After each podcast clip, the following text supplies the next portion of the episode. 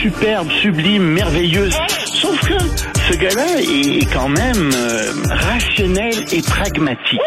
Et ça pose un très grave problème. Je t'assure qu'il n'y a aucun politologue sérieux qui va te dire Un politologue, pas comme les autres. Loïc Passy. c'est pas le temps de faire ça. Chronique internationale avec Loïc Tassier, qui est spécialiste en politique internationale, justement. Et on va commencer avec un sujet dont, malheureusement, je trouve qu'on est en train de s'habituer, dont on parle de moins en moins. Il faut dire qu'il y a de moins en moins de journalistes aussi sur place pour nous euh, décrire ce qui se passe là-bas. Euh, C'est euh, ce qui se passe du côté de Gaza. Il y aurait peut-être une entente imminente pour s'échanger quelques otages.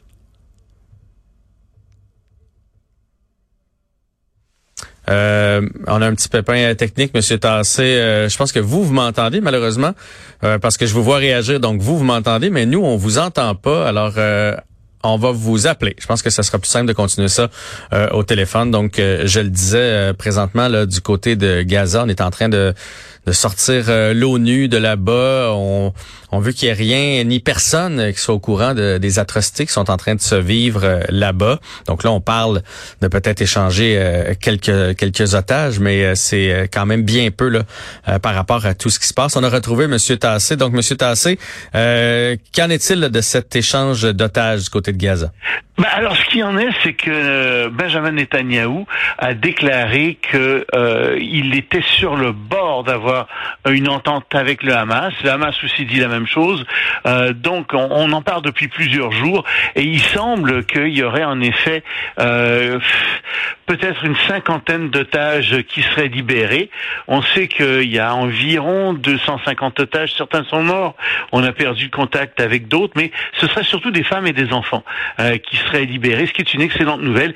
Et en échange de cette libération, euh, l'armée israélienne donnerait 4 cinq jours euh, de, trêve euh, dans, dans la région. Donc, euh, on attend ce qui va arriver, euh, mais je pense que ça pourrait être annoncé aujourd'hui, euh, cette trêve.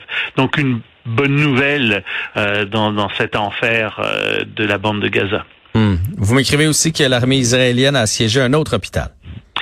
Oui, c'est un hôpital indonésien qui euh, est à Gaza, euh, qui est en train d'être assiégé, et ça pose un problème parce que le premier hôpital, l'hôpital Al-Shifa, qui avait été assiégé, vidé, etc., euh, vraiment attaqué en fait, euh, est un hôpital où on disait que euh, il y avait des centres névralgiques du commandement du Hamas. Enfin, on dit que dans ces souterrains il y avait tout ça.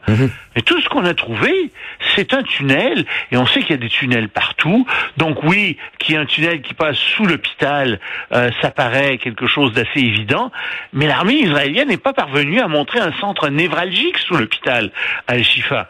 Et il y en a peut-être un, mais ils l'ont pas encore trouvé. Alors, ils attaquent un deuxième hôpital en disant, oui, oui, cette fois-ci, on le sait, le centre névralgique du Hamas est sous celui-là. Ben, c'est parce qu'attaquer des hôpitaux, ça reste un crime de guerre. Ah ouais. On peut pas attaquer des hôpitaux comme ça.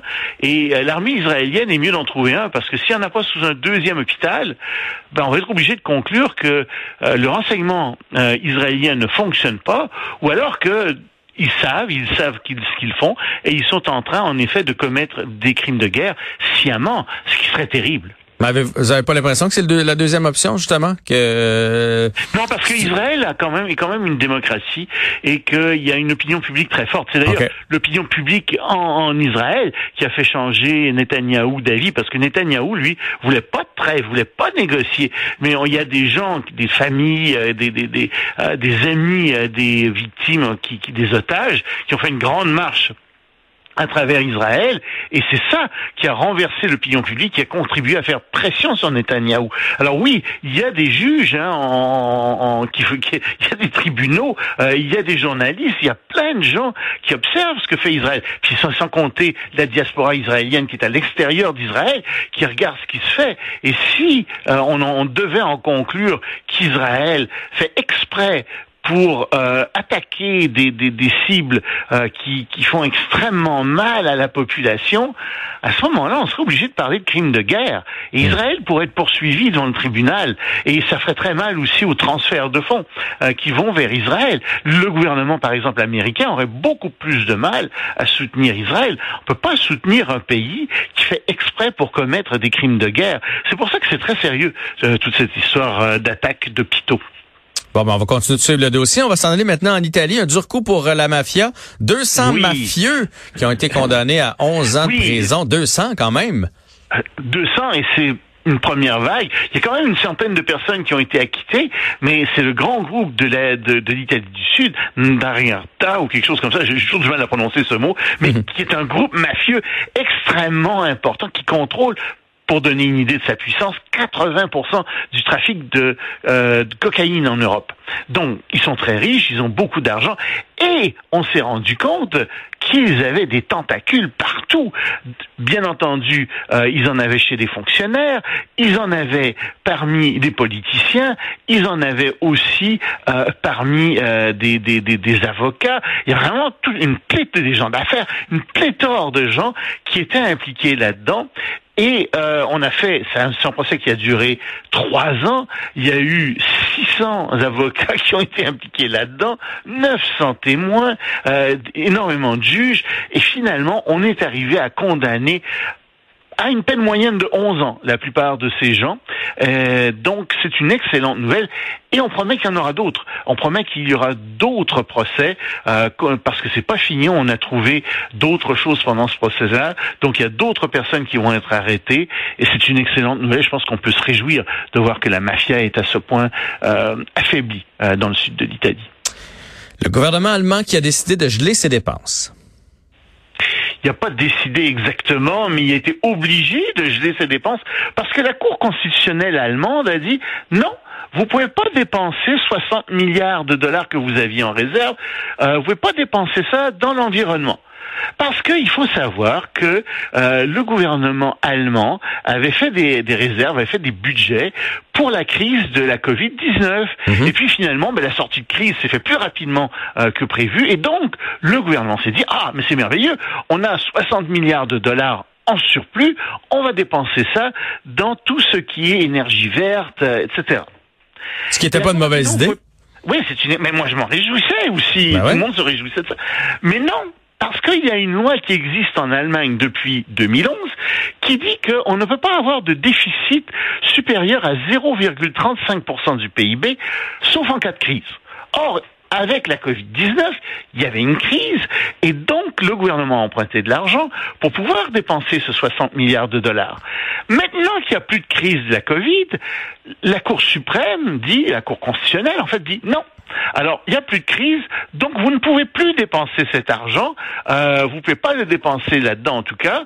Euh, c'est de l'argent que, vous ne pouvez pas dé- dépenser. C'est un tour de passe-passe budgétaire.